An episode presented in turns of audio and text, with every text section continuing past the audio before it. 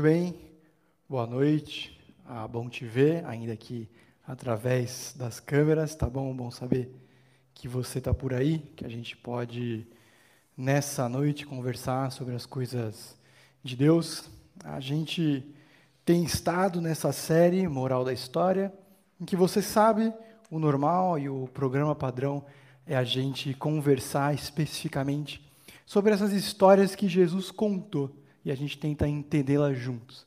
Elas são as chamadas parábolas, situações inventadas pelo próprio Messias para ensinar sobre a vida e sobre Deus. E inspirado um pouco nisso, eu queria propor dois testes para a gente aqui, antes da gente começar além do texto bíblico, para que a gente possa pensar juntos a respeito das coisas que agradam a Deus, ou pelo menos a gente considera que agradam a Deus. O primeiro texto, o primeiro teste que eu queria lembrar, eu quero passar por dois personagens, um da Bíblia e um colega, tá bom? O primeiro é o texto de Isaías, da vez que ele é chamado para servir a Deus. Então, Deus começa essa conversa dizendo assim: Então ouvi a voz do Senhor conclamando: Quem enviarei? Quem irá por nós? E eu respondi, Isaías dizendo: Eis-me aqui. Ele disse: Vá e diga a esse povo. E preste atenção no ministério que Isaías é chamado a participar. Vá e diga a esse povo: estejam sempre ouvindo, mas nunca entendam. E estejam sempre vendo, mas jamais percebam. Torne insensível o coração desse povo. Torne surdos seus os ouvidos deles e feche os seus olhos. Que eles não vejam com os olhos, não ouçam com os ouvidos e não entendam com o coração, para que não se convertam e não sejam curados. Para todos os efeitos, Isaías é enviado para o ministério que não vai fazer sucesso. E esse é o resumo aqui. Ele é enviado para que o povo perceba a dureza do próprio coração. Esses dois aqui que estão do lado, você talvez conheça, já tiveram aqui na igreja pelo menos umas duas vezes, eu acho. Eles são missionários no interior do Piauí, numa cidade que chama Floriano, a 250 quilômetros de Teresina. Nessa cidade tem um correspondente, de, tem 60 mil pessoas, o correspondente, se eu não me engano, ao Morumbi cheio. Não sou especialista, mas é tipo isso.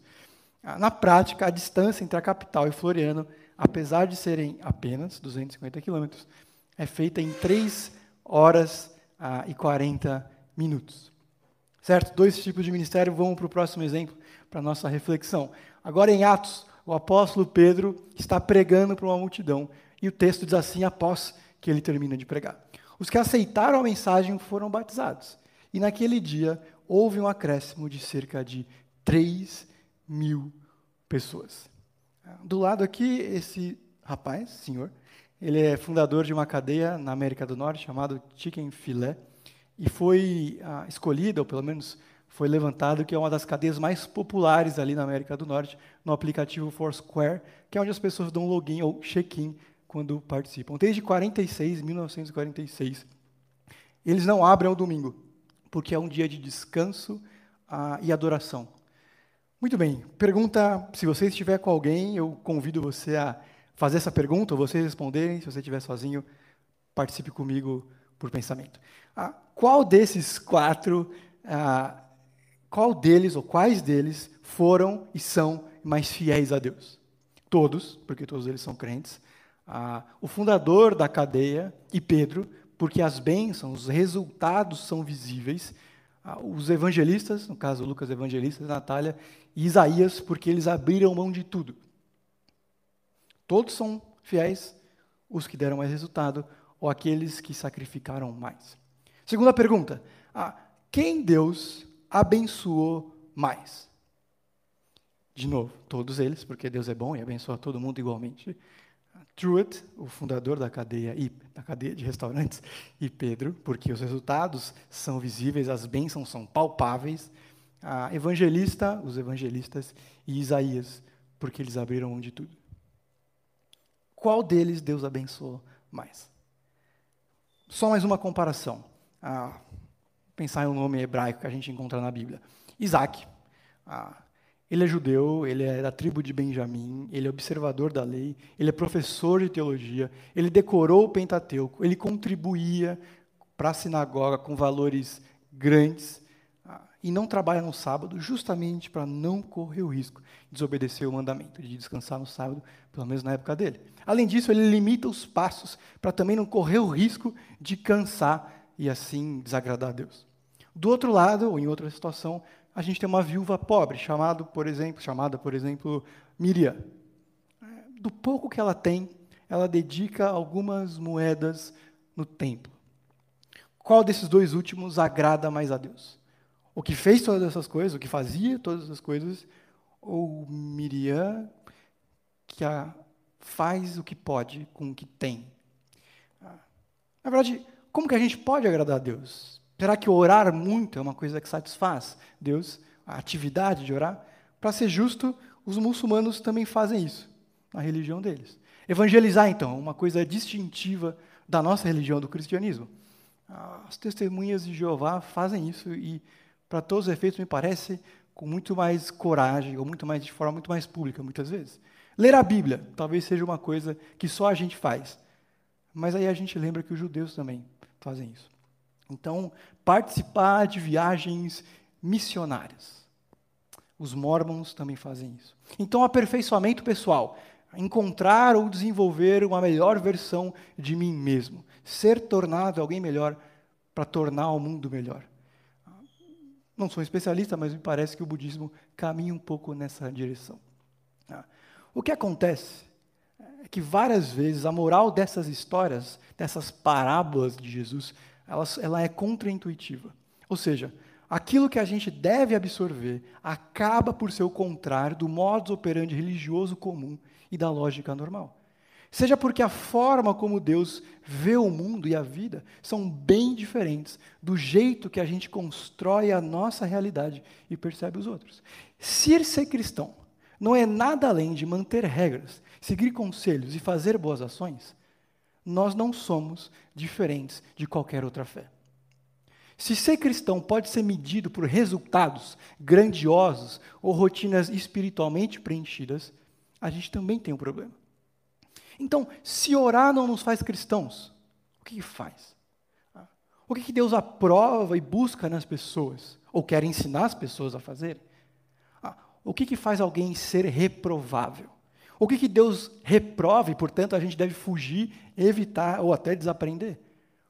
Ou ainda, como que eu posso me aproximar de Deus, sabendo as coisas que eu fiz, sabendo o que eu faço e as coisas ah, que eu tenho vícios quando ninguém está olhando? Eu quero te convidar a acompanhar comigo, acompanhar o texto em Lucas, texto de hoje, em Lucas capítulo 18, dos versos 9 a 14. Hoje a gente vai acompanhar uma parábola, aquela que normalmente é conhecida por o fariseu e o publicano. Acompanha comigo Lucas capítulo 18, dos versos 9 a 14, tá bom? Alguns que confiavam em sua própria justiça e desprezavam os outros. Jesus contou essa parábola. Dois homens subiram ao templo para orar. Um era fariseu e o outro publicano, cobrador de impostos, tá bom? O fariseu em pé orava no íntimo: Deus, eu te agradeço porque não sou como os outros homens, ladrões, corruptos, adúlteros, nem mesmo como este publicano. Eu jejuo duas vezes por semana, dou o dízimo de tudo o que ganho. Mas o publicano ficou à distância. Ele nem ousava olhar para o céu, mas batendo no peito dizia: Deus, tem misericórdia de mim, que sou pecador. Eu lhes digo, Jesus dizendo, que este homem, o publicano, e não o outro, foi para casa justificado diante de Deus. Pois quem se exalta será humilhado, e quem se humilha será exaltado. É importante perceber que, ainda que o fariseu seja usado como exemplo, o público-alvo é claramente mais abrangente. Porque o texto, por exemplo, começa dizendo: há alguns que confiavam em sua própria justiça e desprezavam os outros. Da mesma forma, o cobrador de impostos representa todos aqueles que confiam na misericórdia de Deus. Sem dúvida alguma, era, para aqueles que estavam ouvindo, e ainda é, uma lição para os discípulos de Jesus, que tem a tendência de se considerar superiores aos outros, em detrimento daqueles que não conhecem. Uma lição de não olhar de cima para baixo, para gente que, por N motivos, eu não considero tão bons quanto eu mesmo. seja teologicamente, moralmente, socialmente, N motivos. Os ouvintes aqui, nós, os leitores, somos desafiados a resistir à tentação de construir uma justiça à minha imagem e semelhança. Ah, e resistir a essa tendência natural do coração humano de desprezar o outro. E falando em desprezo, tem um detalhe bem interessante aqui. Ah, essa palavra que aparece aqui, por desprezo, é exatamente a mesma que Pilatos e os soldados usaram quando ridicularizavam Jesus. E aí tem o primeiro alerta. Cuidado para não fazer com alguém que você não gosta aquilo que fizeram com Jesus. A história começa tranquila. Um fariseu, um especialista em Antigo Testamento, é um bom jeito de entender quem ele é, entra no templo. E aí ela começa a ficar um pouco confusa e estranha para quem estava ouvindo, porque entra um publicano também. A gente vai entender certinho o que, que isso significa, o que, que ele fazia e por que, que é estranho ele entrar no templo, pelo menos para os ouvintes ali. O interessante é que no mesmo livro de Lucas, esse que a gente acabou de ler essa passagem, os fariseus e os mestres da lei perguntavam para Jesus ou para os discípulos dele alguma coisa do tipo: por que, que vocês comem e bebem com publicanos e pecadores? é nesse espírito ah, que Jesus conta essa parábola de gente que detestava, gente que odiava esses ah, publicanos. A primeira coisa que a gente precisa caminhar, então, é entender como que Jesus está apresentando o coração desse religioso. O que a gente pode perceber e, com certeza, aprender e evitar. Primeiro, a gente pode perceber um coração cheio de si, sem espaço para mais nada e ninguém, inclusive Deus. A gente precisa entender o que faz desse fariseu um mau exemplo. E justamente porque nós somos facilmente e erroneamente impressionados com pessoas que sabem, falam coisas sobre Deus, e porque existe tal coisa como marketing pessoal religioso, Jesus apresenta um religioso como um exemplo de um vilão e não um herói. Ainda que as parábolas, por definição, sejam histórias inventadas por Jesus, essa aqui em especial mostra, demonstra muito do que Jesus costumava encontrar e ainda hoje a gente pode perceber. Porque pensa no seguinte: o que, que mais tem na história da humanidade é líder religioso que atraiu milhares, mas que quando a gente olhou de perto, deu para perceber muito bem aonde estava o coração dessa pessoa.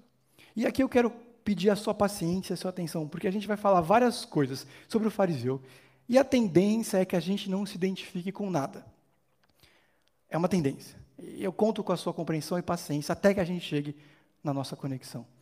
O primeiro detalhe que chama atenção aqui é a posição do fariseu. O texto diz que ele estava de pé, alguém ah, que se erguia, alguém que estava com o peito estufado falando com Deus. E para ser sincero, não precisa ser um problema a posição dele. A gente não vai encontrar na Bíblia qualquer orientação sobre uma disposição adequada, uma posição adequada para orar. O que a gente tem no Novo Testamento e no Antigo é o que Deus considera uma postura espiritual saudável. E algumas pessoas demonstram isso fisicamente, de joelhos. Ah, dois exemplos, um no Novo e um no Antigo Testamento, que demonstram o que Deus procura quando alguém conversa com Ele. Salmos 51, 17 diz o seguinte: Os sacrifícios para Deus são um espírito quebrantado e um coração quebrantado e contrito, não desprezará, Senhor. Em João 4, 24, Jesus conversando diz: é necessário que os seus adoradores o adorem em espírito e em verdade. Conclusão: Deus está mais preocupado com a inclinação do nosso coração do que com a posição dos pés. Faz sentido? Ah, então, não é necessariamente medida de espiritualidade se a pessoa ora de joelho ou não. Mas aquilo que ela está comunicando à medida que ora e a posição, aonde está o coração dessa pessoa, como a gente vai ver o fariseu aqui. Quando a gente lê esses versículos, esse de João e de Salmos, e a gente vê a oração do fariseu, tem alguma coisa errada. E é nisso que a gente vai caminhar um pouco aqui. Ele diz que não é ladrão, ele diz que não é corrupto, adúltero e, para ser sincero, qualquer coisa parecida com publicano. E sabe o que é interessante? Ah, dificilmente o fariseu seria um criminoso. Ah, não apenas isso. Até segunda ordem, ele faz coisas que são boas. E aqui está um engano comum, tá? Que a gente costuma avaliar, pensar, de que o que diferencia pessoas aprovadas por Deus e as reprovadas é o que elas fazem. Ou seja, Os bons fazem coisas boas e os maus fazem coisas más. O ponto central que Jesus quer ensinar ao longo do seu ministério, mas também nessa parábola, é sobre uma nova noção de justiça, completamente diferente daquela que era vivida naqueles dias e do jeito que a gente costuma pensar hoje em dia. Por exemplo, Jesus, falando um pouco sobre um dos dez mandamentos, diz: Vocês ouviram, não matarás.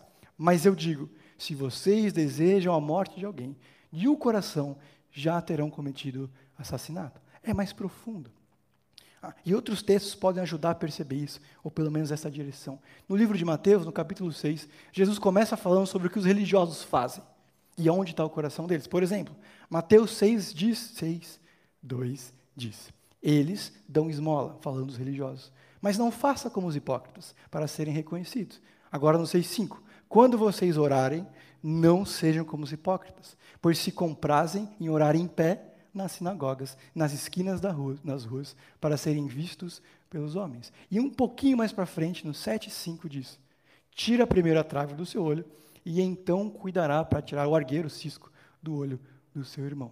Perceba, todo mundo, nesse exemplo aqui de Jesus, dá esmola. Todo mundo ora. Todo mundo precisa tirar, nem que seja um cisco do próprio olho. Todo mundo faz o certo. Então Jesus não está comparando necessariamente pessoas boas e pessoas ruins, do jeito que a gente normalmente pensa e separa a humanidade. Os fariseus dão esmola. Os religiosos se preocupam com a justiça. Todo mundo ora. Qual é a diferença, então? Que apesar de fazerem as mesmas coisas, fazem por razões diferentes. E aí revelam o coração, assim como o fariseu e o publicano. O fariseu realiza se sentindo superior. Ele pensa que tem poder de barganha com Deus. Então a discussão começa a ser por que, que a gente faz o que a gente faz? Como que a gente faz o que a gente faz? E principalmente, para quem a gente vive? O religioso aqui apresenta alguns atos de piedade que ele considera destacáveis e que Deus deveria anotar na ficha dele. Primeiro, ele jejua duas vezes por semana o que é mais do que a lei do Antigo Testamento exigia. Da mesma forma, ele dava o dízimo de tudo, como ele faz questão de dizer, quando a lei dizia apenas que ele tinha que dar dízimo de tipos específicos de renda. Em uma outra passagem, Jesus discutindo a espiritualidade desses fariseus religiosos, dá uma bronca, porque eles dão o dízimo do cominho e da hortelã, quando eles não cuidam no próximo. Mais ou menos isso. Isso que está acontecendo aqui é uma demonstração de orgulho. Daquele orgulho que contamina o coração, destrói e perverte, inclusive, a percepção de Deus. Faz com que a gente veja Deus e o próximo como devedores a nós mesmos. E a gente cobra essa conta. Um sinal disso, que a gente costuma passar, é o seguinte: quando as coisas começam a dar errado e não tem ninguém vendo, a gente se pergunta, ou diz, Deus, por que eu? Ou, Senhor, por que justo comigo? Quem não reconhece a retidão, a grandeza do religioso que é orgulhoso, sempre será objeto da sua ira. É fácil perceber e é imaginar o fariseu dizendo: Você sabe com quem você está falando? Você sabe onde eu estudei? Você sabe o que eu tenho? Detalhe: se ele se refere assim ao publicano falando com Deus, imagina o que ele não diz sobre o publicano quando conversa com outra pessoa. E o ponto é esse: as nossas palavras revelam mais sobre mim do que o próximo. O jeito como eu me refiro a alguém revela mais sobre quem eu sou do que como a pessoa, a outra pessoa de fato é. Mas, mas será que nessa parábola Jesus não está levando ao limite, não está forçando um argumento justamente para provar um ponto? Será que era exatamente assim que os fariseus e os líderes religiosos que tinham decorado o Antigo Testamento, que eram especialistas na lei, realmente pensavam e realmente viviam? O interessante é que sobrou, ou a gente tem registrado, uma oração dos religiosos daquela época. E ela diz assim, e veja se ela não é parecida. Graças te dou, Jeová, meu Deus, porque designaste a minha sorte com aqueles que se assentam na casa da erudição, e não com aqueles que se assentam no canto das ruas. Pois eu me levanto cedo, eles se levantam cedo. Eu me levanto cedo para estudar as palavras da Torá, o Antigo Testamento, a lei. Eles se levantam cedo para atender as coisas de nenhuma importância. Eu me canso, eles se cansam. Eu me canso e lucro com isso, enquanto que eles vivem se cansam sem o lucro mínimo. Eu corro, eles correm. Eu corro para a vida das eras vindouras, enquanto eles correm para o abismo da destruição. Essa é uma oração comum dos tempos antigos e contemporânea da época de Jesus. E perceba, existe alguma coisa muito perigosa e assustadora na religião e nos religiosos. Especialmente aqueles que não entendem quem Deus é e o que Ele quer. Parece que a maldade humana, num processo de auto-engano, de modo inconsciente, ou talvez até consciente, elege Deus como aliado. Atenção. Ah, parece que dos homens maus, os religiosos são os piores. Justamente porque consideram Deus como aliado e não como santo juiz. Pensa comigo, quantas vezes a gente ouve, fala e até vê no jornal, a minha consciência está tranquila, ela está limpa diante de Deus. Ou, só Deus pode me julgar. O surpreendente é que o veredito divino sempre é de inocência. Ninguém nunca se considera culpado diante de Deus. Pelo contrário, digno. Estão aqui as boas coisas que eu te ofereço, Senhor. Dou o dízimo de todas as coisas e jejuo duas vezes por semana. No caso do fariseu, ele não reconhece nada do que ele faz de errado. Nenhuma palavra de arrependimento, nenhuma menção a algum erro cometido. Apenas méritos. E se a boca fala do que está cheio o coração, está aqui o coração do religioso. Quer dizer, Jeremias, um profeta do Antigo Testamento, quando ele está na presença de Deus, constrangido por isso, ele diz: Afastem-se de mim, porque eu sou um homem de lábios impuros. O apóstolo João, lá no final, em Apocalipse, também na presença de Deus, tem que ser trazido à vida. Tamanho o choque que é estar diante da presença de Deus. E o fariseu orando. Só méritos. Que tipo de gente, que tipo de coração permanece em absoluta paz nem é um tiquinho envolvido pela presença do Senhor do universo. E essa aqui é uma primeira boa pergunta para mim e para sua reflexão breve. Como que o conhecimento ou o reconhecimento da grandeza de Deus precisa alterar as nossas orações? Ainda alguém pode apontar o seguinte: essa parábola antiga e essa oração que a gente leu aqui dos religiosos contemporâneos da época de Jesus também. Pois bem, Tolstói, um escritor famoso, disse o seguinte: ainda não conheci um homem que fosse moralmente tão bom quanto eu. a gente ouve e ri. Não acredito que ele se considera melhor do que todas as outras pessoas. Mas será que bem aqui no fundo a gente não pensa realmente eu sou melhor do que a maioria das pessoas. Me diz, o que é mais fácil, mais confortável? Pensar em gente que é pior do que eu ou em gente que é melhor? O que é mais cômodo? O que a gente faz com mais constância?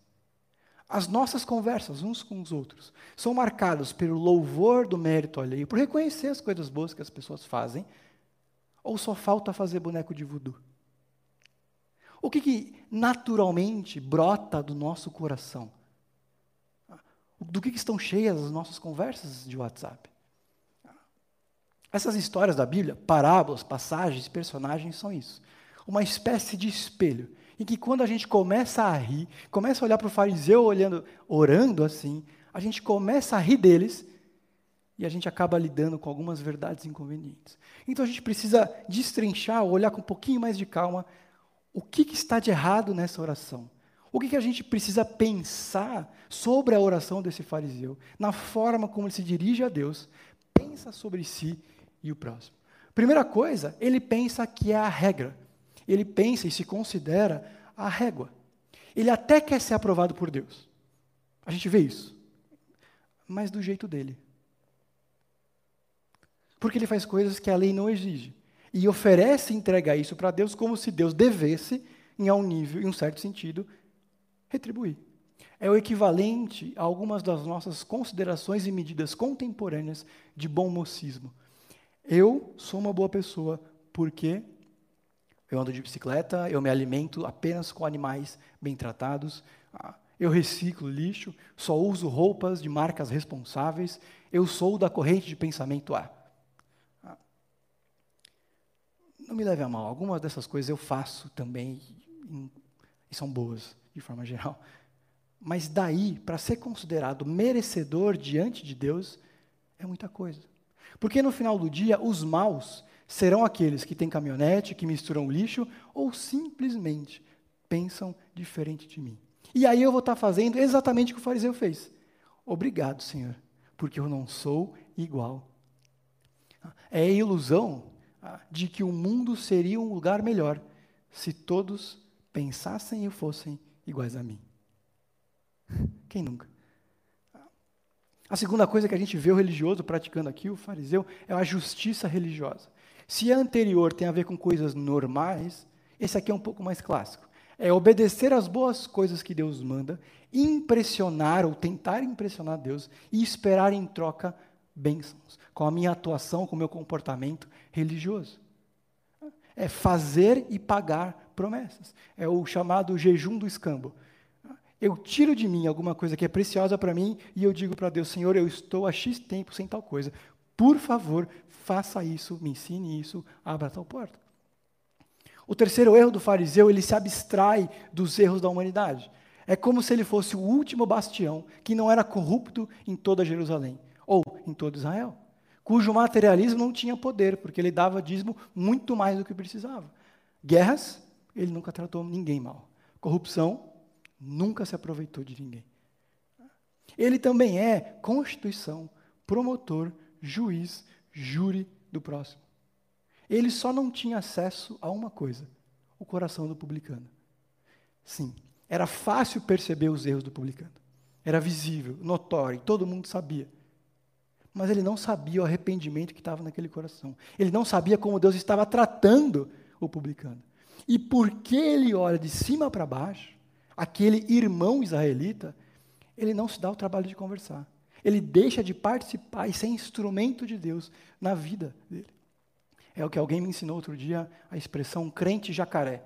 Eu faço o que eu estou fazendo, mas eu faço sempre olhando o que os outros estão fazendo. Se são piores, se são um pouco melhores, para eu achar defeito. Ah, ele também tem, ah, ele é autocentrado. O fariseu se considera superior ao publicano, não tem segredo. Mas Deus, na oração dele, é coadjuvante. Perceba, Deus é mencionado uma vez, na abertura da oração, ao passo que ele fala de si mesmo cinco vezes. Que tipo de conversa é, e relacionamento é esse? Que eu só falo de mim. Quem é Deus na prática? Outra coisa que a gente percebe aqui, ele tem uma religião de superfície, ou a religião do pelo menos. O que importa é o externo. Então, se ele faz, ele está bem com Deus. Ele não mata ninguém, mas ele não tem problema com a matança de várias pessoas que não são como ele. É o correspondente, por exemplo, ir na igreja e ficar no celular.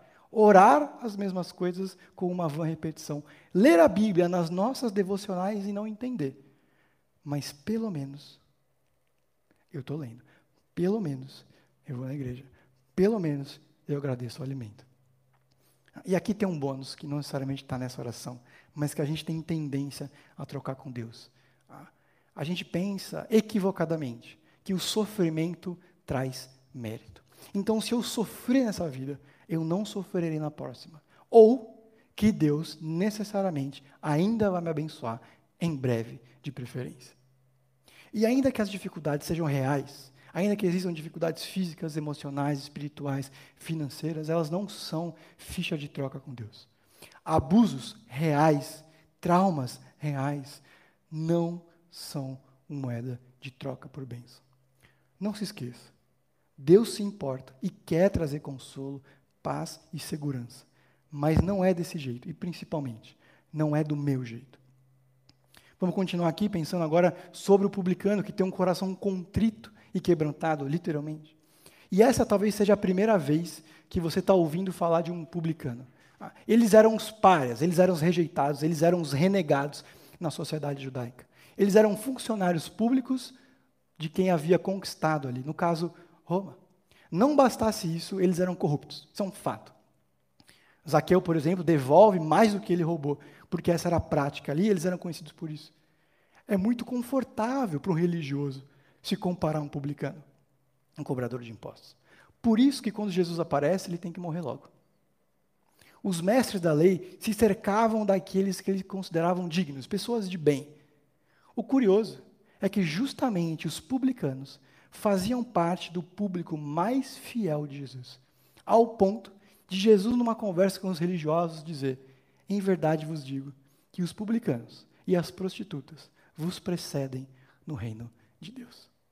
A ideia geral da parábola não é apenas uma discussão sobre humildade, de render-se aos pés de Deus, reconhecer-se as próprias falhas, mas combater um coração orgulhoso, que despreza o próximo. E para ela funcionar bem para mim para você, a gente precisa colocar no lugar do publicano alguém que a gente normalmente despreza. O tipo de gente que a gente pensa, obrigado porque eu não sou fulano de tal. Os filhos de Deus não têm autorização para odiar ninguém, nem um publicano. E aí tem um detalhe em oposição ao religioso. Ele fica à distância, ele não levanta os olhos do céu. Ele sabe que ele precisa de Deus, mas ele não sabe exatamente como Deus, ou pelo menos ele se sente constrangido nessa presença. Ele não demonstra segurança na presença de Deus, ele demonstra contrição. Ele bate no peito como quem diz: o problema sou eu. Ele nem olhava, nem erguia os olhos.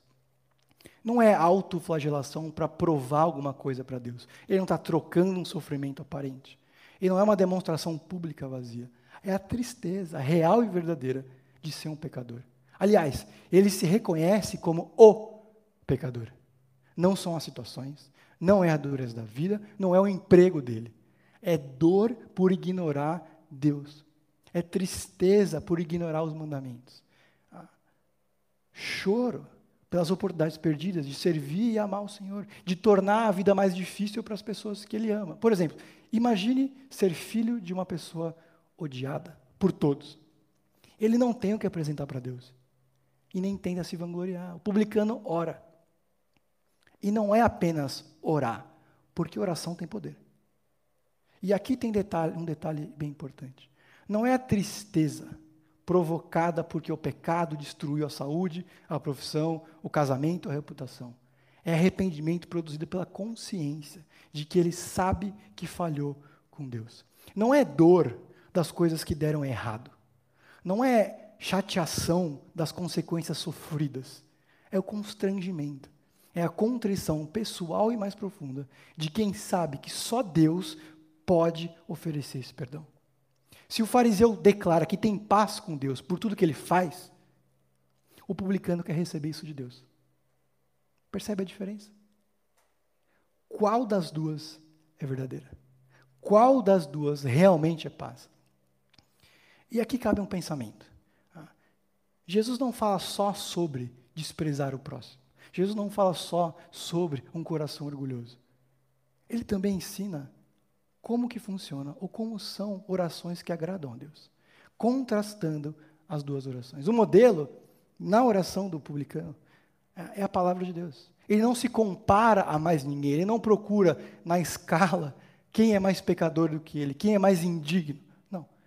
Ele se assume como pecador, ele entende que tem quebrado os mandamentos, que tem desrespeitado as regras. O fato é que a gente gasta muito tempo e energia se comparando uns com os outros. Não é esse o caminho. A régua é a palavra de Deus. A medida e a regra é a Bíblia. Não é não julgar, é ter clareza da onde vem o julgamento, de submeter essa sabedoria que Deus deixou registrada.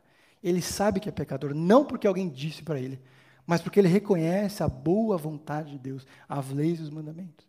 Perceba que na oração desse publicano, o mas, a explicação não tem vez. Ele não se vangloria, ele não explica, ele não diminui, ele não lamenta as consequências, ele não barganha, ele não aponta culpados, ele não dá desculpas. Ele só diz: peguei. Terceira coisa que a gente pode aprender e perceber nessa oração, ele confessa a condição de pecador. Ele tem clara, claras as falhas dele. A gente não costuma pensar nisso, mas nós fomos feitos para confessar os nossos pecados. E, e, esse foi um dos meus últimos grandes aprendizados. Acho que agora faz um ano a gente conversou do Salmo 32. Dizia assim, 32, 3. Enquanto escondi os meus pecados, o meu corpo definhava de tanto gemer. Um dos motivos pelos quais a gente sofre tanto, dorme tão mal e sempre está irritado, é porque Deus não tem lidado com o nosso coração. Nós não temos confessado as nossas falhas. A gente oferece explicações, a gente tem tristeza pelos erros, mas dificilmente a gente coloca diante de Deus: tem misericórdia de mim, pois eu sou pecador. Ponto.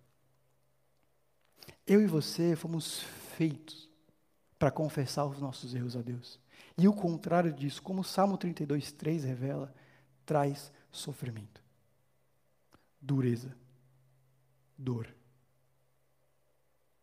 A última coisa que a gente percebe na oração é que ele clama pela misericórdia de Deus. Ele batia no peito estando longe. Nenhuma dessas descrições é o que torna a oração agradável a Deus, mas é o que está por detrás delas. Ele se reconhece, pensa que é um miserável pecador e confessa de novo isso para Deus e sabe que apenas Deus pode dar, oferecer misericórdia a ele. Ele tem uma noção muito clara que a verdadeira paz, que a restauração do relacionamento, que a justiça só pode vir de uma pessoa, Deus. Os dois personagens falam em justiça. Os dois querem ser justos. Os dois querem que Deus olhe para baixo, para dentro, para ser mais preciso, e diga: está tudo bem. Um se considera digno, à medida que valoriza os próprios feitos, minimiza os erros ou até ignora, e ele se declara justo. Um colega pergunta: não será o coração de cada ser humano, em níveis diferentes, por natureza, um fariseu? Alguém que vê severamente os pecados dos outros, porém esquece dos próprios. O outro, o publicano, ele não tem nada a oferecer. Ele só pede para que Deus perdoe. Ao descer do templo, Jerusalém, a cidade, na parábola, qualquer que seja, receberia um homem transformado. E era justamente o que estava acontecendo nos dias de Jesus. Só que entre as prostitutas, os cobradores de impostos, os rebeldes, os pescadores, as viúvas, os cegos, os mudos, os deficientes físicos. Mas não entre os sacerdotes, os que trabalhavam no templo, os escribas, os que conheciam a lei, os fariseus, especialistas em religião e os anciãos, os líderes do povo. E o segredo aqui dessa parábola está nessa palavra justificado. E atenção, esse é um conceito de livro, não tem muito como simplificar. Justificação é o ato é o agir de Deus, no qual ele declara, com base na vida, morte e ressurreição de Jesus, que todas as exigências da lei, os mandamentos, regras e princípios, ordens, que Deus considera que a gente deveria obedecer, Cristo cumpriu no nosso lugar. É isso que significa ser cristão, a nossa pergunta lá do começo. Não é o que eu faço, mas o que Jesus fez por mim. A minha participação nisso tudo é entender, aceitar e viver a partir disso. É isso que a expressão ah, quase misteriosa, aceitar Jesus significa ou deveria significar. Não é a absorção, a mera concordância intelectual, cognitiva, de que eu sei o que Jesus fez por mim. Não. É o receber, o compreender e o viver a partir da noção que eu tenho paz com Deus, porque Jesus cumpriu cada um desses mandamentos. Não apenas isso, tomou sobre ele as minhas falhas. E não só morreu, trouxe vida.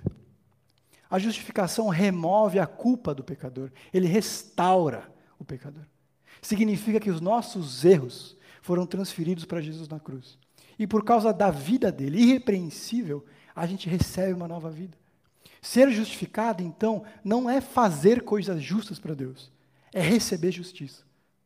É por isso que você nunca vai encontrar numa boa igreja sete passos para ser justo diante de Deus. Ou ainda, a receita para ser alguém bom. É um dom que vem do céu. a gente não pode fazer nada para conquistar, exceto se apresentar de mãos vazias. Então, o movimento não é que eu pego as coisas boas que eu faço, as orações, a presença no culto, a generosidade, os sacrifícios, a paciência e eu entrego para Deus. Não. Eu vou de mãos vazias, para que pela fé eu possa agarrar essas bênçãos de Deus para mim. Ah, Lutero resume da seguinte forma a comparação entre a lei e a justificação. A lei, portanto, exige que façamos alguma coisa para Deus. A fé, porém, não requer o nosso fazer, mas requer que, crendo na promessa de Deus, as recebamos dele. Por isso, a função da lei, da lei, no seu maior grau, é fazer. Da fé é receber as promessas. Por que, que isso é bonito? Porque a gente pode parar de tentar. A gente pode parar de tentar de ser bom, de fazer história, de mudar o mundo, de ter uma consciência tranquila. Não é essa a ideia. O publicano ele não tem nada para apresentar para Deus. Ele apenas chega com a fé e sai com o céu. Uma pergunta justa que muitas vezes fica é: e as coisas boas que eu faço em obediência a Deus? Ah, para que, que elas servem? Bom, ah, nós não somos salvos por causa das boas coisas que a gente aprendeu a fazer por causa de Deus ou em Deus. Nós somos salvos para fazer as coisas boas, as quais Deus ensina. E isso é totalmente diferente. Elas são demonstração visível da vida de Deus em mim. É o poder do Espírito Santo agindo em mim, me capacitando a fazer essas boas coisas. Mas tem uma segunda, um segundo lembrete, um segundo aspecto que eu gosto bastante, está em Deuteronômio 4, do 6 ao 8, diz assim: Para que servem as leis, os mandamentos, todas as regras? Vocês devem obedecer-lhes e cumpri-los, pois assim os outros povos verão a sabedoria e o discernimento de vocês. Quando eles ouvirem todos esses decretos, dirão: de fato, essa nação é um povo sábio e inteligente. E esse é o ponto de todas as leis, mandamentos, princípios e regras da Bíblia. Não são para nos tornar alguém bom, para que a gente se considere alguém melhor que os outros, mais digno, mais sábio, melhor, mais perto de Deus. Não. É para demonstrar que Deus existe. O ponto todo é fazer Deus conhecido, saber e revelar quem Cristo é. Os nossos colegas de trabalho, ainda que de home office, os amigos da academia que a gente vai encontrar um dia, quando eles virem como Deus age na nossa vida, eles dirão: essa nação é um povo sábio e inteligente. A forma como ele cuida da família, como ele dirige a carreira é diferente. Quem tem dado essa inteligência? Não tenho dúvidas que muito do porquê as pessoas simplesmente não sabem que Deus existe é porque ele não aparece na nossa vida. O risco de ler essa passagem, de ver o fariseu sendo quase caricato em tudo que ele faz, é desligar o nosso celular hoje, tablet ou TV e dizer: Meu Deus, Obrigado, porque eu não sou igual religioso. Obrigado, porque eu não sou igual fariseu. E quando a gente faz isso, seremos exatamente iguais. Ah. Pensando nisso, eu tentei escrever uma oração seguindo aquilo que a gente pôde caminhar hoje. Deus, obrigado por tudo que o Senhor faz por mim. Obrigado porque pela obrigado pela paciência. Porque sem o Senhor eu sou assim, um coração duro. Me mostra quando e como eu faço igual. Me revela os meus pecados, para que eu possa me arrepender e pedir perdão. Me livra, Senhor, da religião preocupada com o dízimo da hortelã, com a flor do jardim, do fazer e das muitas palavras que são espirituais, mas que negligencia a misericórdia, a justiça e a fé. Duas perguntas para minha e para sua reflexão, que eu te encorajo a pensar ainda essa semana. Ah, eu me entendo como alguém indigno? Porque o contrário disso é entender que eu sou alguém, que eu mereço algo. E quando eu penso assim, quando eu me considero melhor do que qualquer pessoa, não por causa de Deus, mas pelos méritos das coisas que eu faço, eu desperdiço o privilégio de perceber o quão grande Deus é. Isso aqui, por muito tempo, eu sempre falo que é um versículo favorito, mas esse aqui por muito tempo foi um deles. Ah, Miqueias, um profeta do Antigo Testamento, diante da graça de Deus, do perdão que ele oferece, diz assim: Quem é comparável a ti, ó Deus, que perdoas o pecado e esqueces a transgressão do remanescente da sua herança? Tu não permaneces irado para sempre, mas tem prazer em demonstrar amor. De novo, terás compaixão de nós. Pisarás nossas maldades e atirará todos os nossos pecados na profundeza do mar. A gente briga uns com os outros porque a toalha molhada ficou em cima da cama. E beleza, isso é ruim mesmo. Mas Deus perdoa muito mais. Por quê? Porque Ele é bom. E quando a gente se entende como digno, quando a gente se entende como alguém que tem valor, Deus se torna menor na nossa perspectiva. Tudo que Ele fez por meio de Jesus, não precisava de tanto, né? A palavra-chave aqui, por incrível que pareça, e apesar de não aparecer nessa parábola, é perdão. É essa história de como um coração duro nos afasta de uns dos outros e de Deus. Na minha cabeça, no melhor dos mundos, e a minha oração é para que o Espírito de Deus nos possa conduzir a se enxergar como um fariseu, para que a gente possa aprender a olhar para Deus como um publicano, para então sermos feitos e vivermos como os filhos de Deus, aqueles que creem em Jesus e recebem esse perdão. Segunda pergunta, e essa é para você que tem sofrido nesses tempos de, de isolamento. Você se sente paralisado, ansioso, preocupado, sem saber o que vai acontecer. É possível que você seja alguém mais melancólico. Grandes homens e mulheres de Deus ao longo da história tinham um coração sofrido e doído. Deus nos fez diferentes e o mal torna as coisas piores. E essa história por incrível que pareça, e mesmo que não pareça, é uma história de esperança. Porque o publicano encontra paz. Ele encontra paz em Deus. A quarentena tem cobrado um preço bem alto para muitos de nós. Existem vários jeitos de resolver isso, mas só existe uma solução verdadeira. Venham a mim, todos os que estão cansados e sobrecarregados. O que eu te posso te oferecer essa noite, o que Deus, na verdade, pode te oferecer essa noite é isso.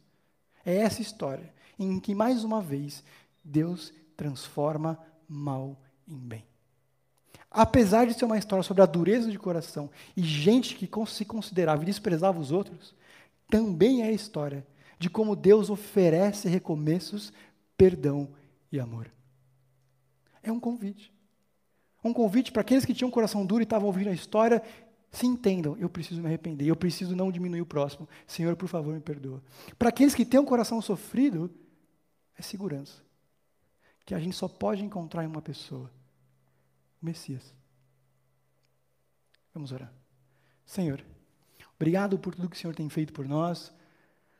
Nos ajuda, Pai, e nos incita, Senhor, a ter um coração sensível à Sua verdade. Senhor, não permita que na nossa dureza a gente desenvolva, Deus, um coração duro, cheio de si e que despreza o outro.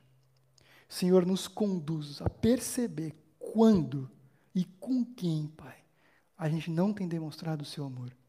Nos ajuda, Pai, a quebrar esse nosso orgulho, para que a gente se afaste desse mau modelo e para que a gente se aproxime cada vez mais daquele que é o bom modelo, o seu filho. A nossa oração nessa noite, Pai, é que o Senhor fale conosco nos nossos dias, lembre essa verdade durante a semana, para que nós possamos ser melhores representantes do seu amor e instrumentos da sua graça com as pessoas que nos cercam e a gente convive. Obrigado por tudo que o Senhor tem feito. Em nome de Jesus. Amém.